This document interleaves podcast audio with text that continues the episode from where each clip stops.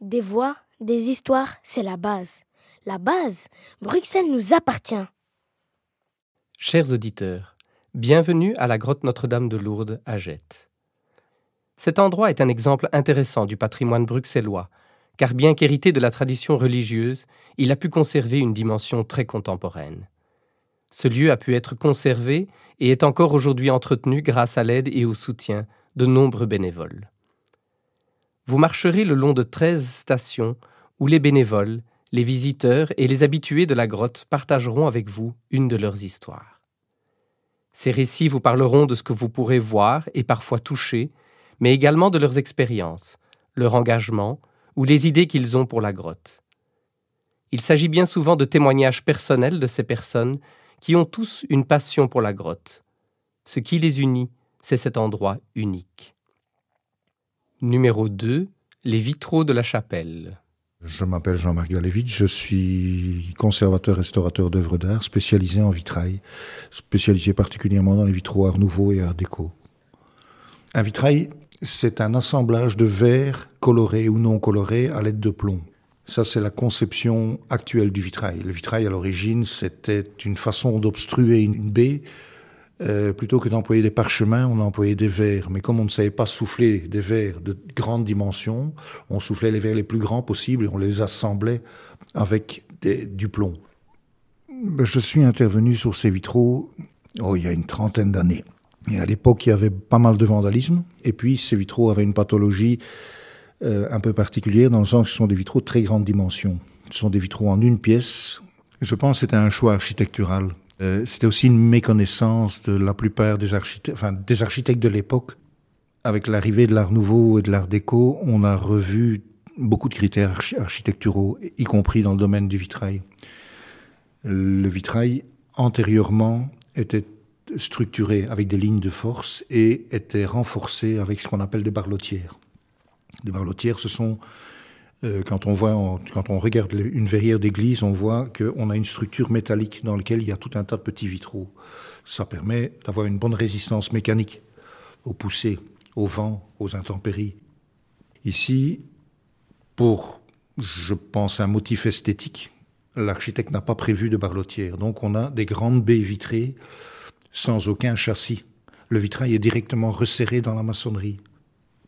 C'est un défaut de conception qui peut s'expliquer par une volonté de graphisme, une volonté d'esthétique et une méconnaissance du matériau. Euh, voilà, mais ça se faisait, ça se faisait couramment, pas couramment, mais ça se faisait régulièrement à l'époque. On a fait des vitraux de trop grande dimension. C'est pas, c'est pas un cas unique et c'est pas, c'est pas propre à l'atelier Crix parce que je ne pense pas que l'atelier Crix ait eu son mot à dire dans ce genre de. C'était, on, on leur a commandé des vitraux d'une dimension X et ils n'ont pas pu intervenir sur. Euh, pour renforcer les vitraux de cette dimension-là, euh, ils ont employé une technique qui est un peu une technique particulière. Dans la plupart des églises, sur les vitraux, on a ce qu'on appelle des vergettes, donc des raidisseurs, des petites barres en métal que l'on fixe sur les verres qui sont attachés avec des bandes en plomb.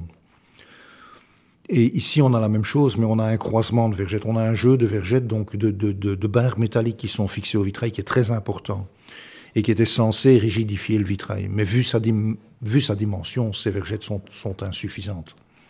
Donc même avec la restauration que nous avons effectuée il y a une trentaine d'années, ces vitraux ne vont pas perdurer. Euh,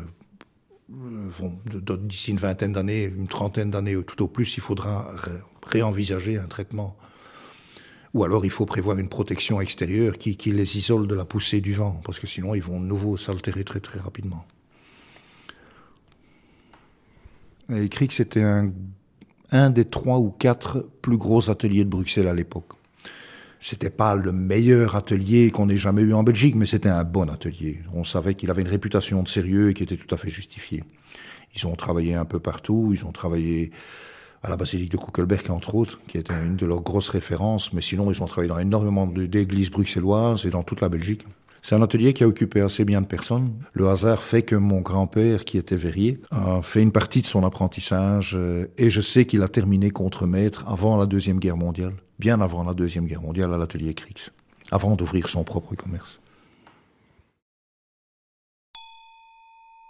Numéro 6.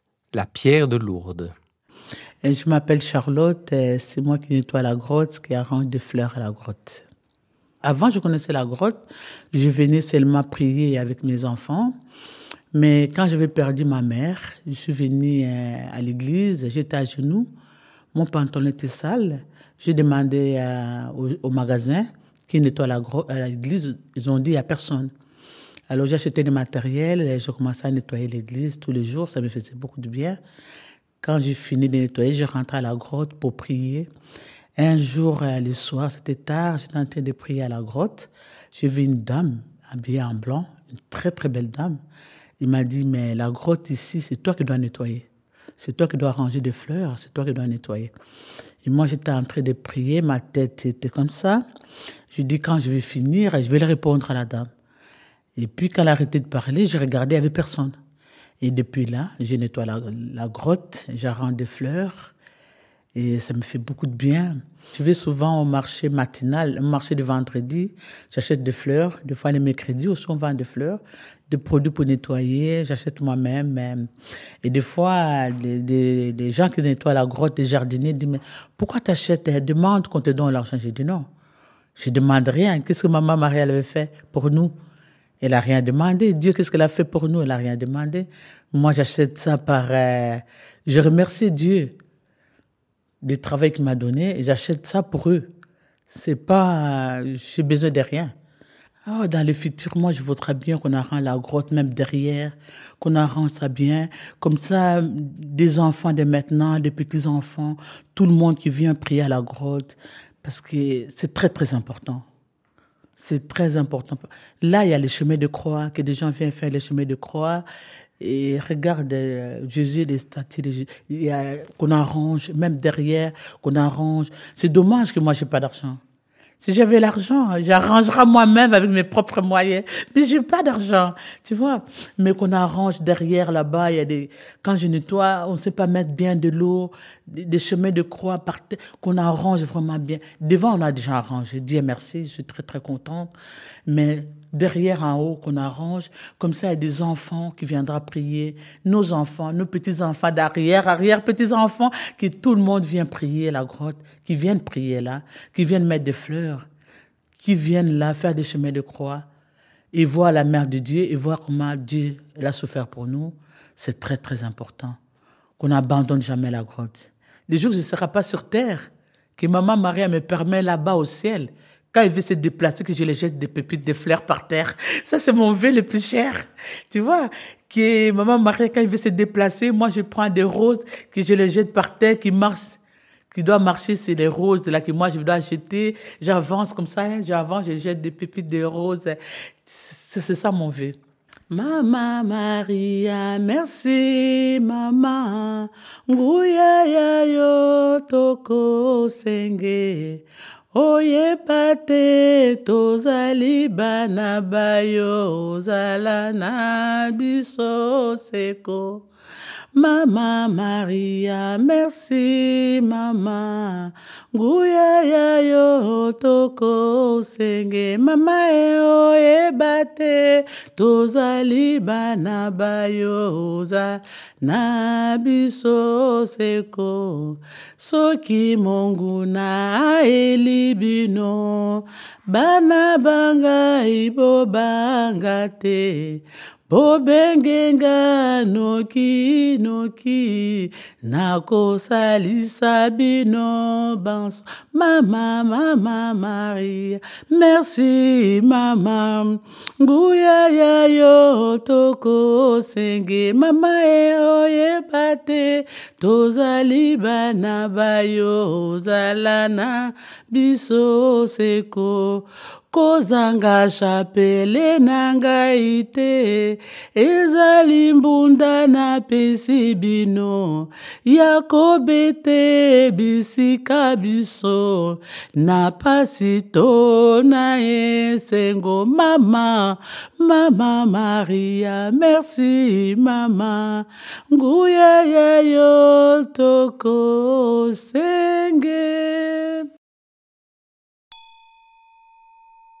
Numéro 11. La statue du Sacré-Cœur. Pour moi, ici, ce jardin, c'est un lieu sain. Moi, je suis tranquille, euh, pas de stress. Et mon, quand mon travail est bien fait, tout le monde est content. Moi, je suis content aussi. ben, Moi, je m'appelle euh, André, très connu ici à la grotte des Jets de Notre-Dame de Lourdes. Et je suis le gardien des jardins, le jardinier, j'aide de tous les côtés. Je suis là tous les jours, sauf les dimanches. Mais tous les jours, c'est ouvert de 7h jusqu'à 18h au soir. Déjà, le matin, quand j'arrive, je fais un petit tour dans le parc pour voir ce qu'on pourrait déjà envisager de commencer euh, le travail parce que bon euh, en été c'est tout, tout, à fait un autre travail qu'en hiver.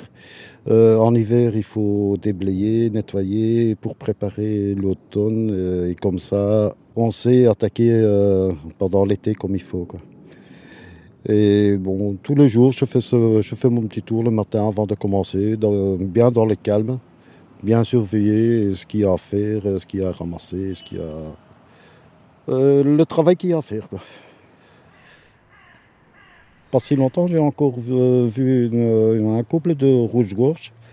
Il y a deux couples de perruches ici, qui ont fait leur nid dans un, des troncs des herbes plein de pigeons. Et puis à une certaine heure, il y a les corbeaux qui s'amènent. Et ça, ça fait un peu plus de bruit. Oh, il, y a, il, y a, plein d'oiseaux euh, qui passent et que j'observe un peu. Euh, je dis, j'espère qu'ils restent, mais bon, euh, ils viennent et ils partent.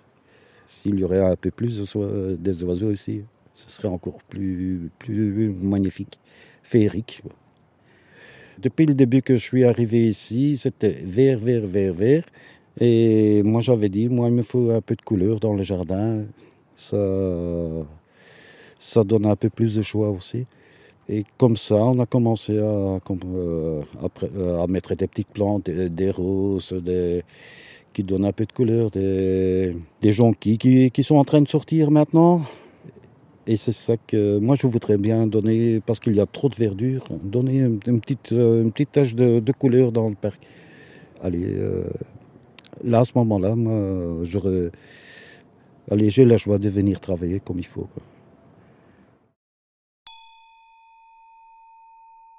Laisse-moi te regarder, mon enfant, qui gît ici devant moi, succombé par le menuisier, toi le roi du monde regardant la création. Verse le vin, rompt le pain, chante les louanges. Je porterai ma croix, je suis libre à présent. Pendant que l'eau se rompt de mon fœtus fossilisé, ma matrice à nouveau veut porter, alors qu'il n'y a plus de sang, ni de colombe. Viens dans mes bras, mon fils, si faible, si blême, si troué. Je veux guérir ce qui est cassé, boucher les trous où se trouvaient les clous, remettre toutes les pièces en place. Pourquoi mon être ne peut-il pas te mouvoir, ma voix te réveiller, mon toucher te chauffer, mon haleine t'allumer? Viens dans mes bras, mon fils, viens dans mes bras. Je me souviens de toi, mon chéri, le temple et la montagne. Ils se sont réfugiés dans le sourire et les préjugés, mais toi, tu n'as jamais oublié ta mère. Il y avait toujours une place pour moi. J'étais fière alors de ce que tu disais et faisais. Mais à quoi bon? Comment puis-je exaucer ton vœu? Comment le raconter au monde? Viens dans mes bras, mon fils, si faible, si blême, si troué. Je veux guérir ce qui est cassé, boucher les trous où se trouvaient les clous, remettre toutes les pièces en place. Pourquoi mon être ne peut-il pas te mouvoir, ma voix te réveiller, mon toucher te chauffer, mon haleine t'allumer? Viens dans mes bras, mon fils, viens dans mes bras. Regarde les étoiles, mon petit soleil. Elles semblent heureuses, semant leur amour tout comme toi. Sont-elles porteuses de vie? Sentent-elles le vide? Je ne peux que pleurer, envelopper ce qui reste, caresser tes premiers cheveux blancs comme ce premier moment. Tu ne peux pas casser mon chou.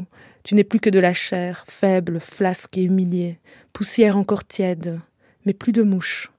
Elles sont où personne n'a été avant. Non, je ne regrette rien, mon fils. Tu devais être celui que tu as été. Viens dans mes bras, mon fils. Viens dans mes bras, si faible, si blême, si troué. Je veux guérir ce qui est cassé, boucher les trous se trouvaient les clous, remettre toutes les pièces en place. Pourquoi mon être ne peut-il pas te mouvoir, ma voix te réveiller, mon toucher te chauffer, mon haleine t'allumer? Viens dans mes bras, mon fils, viens dans mes bras. Laisse-moi te fermer les yeux, mon trésor.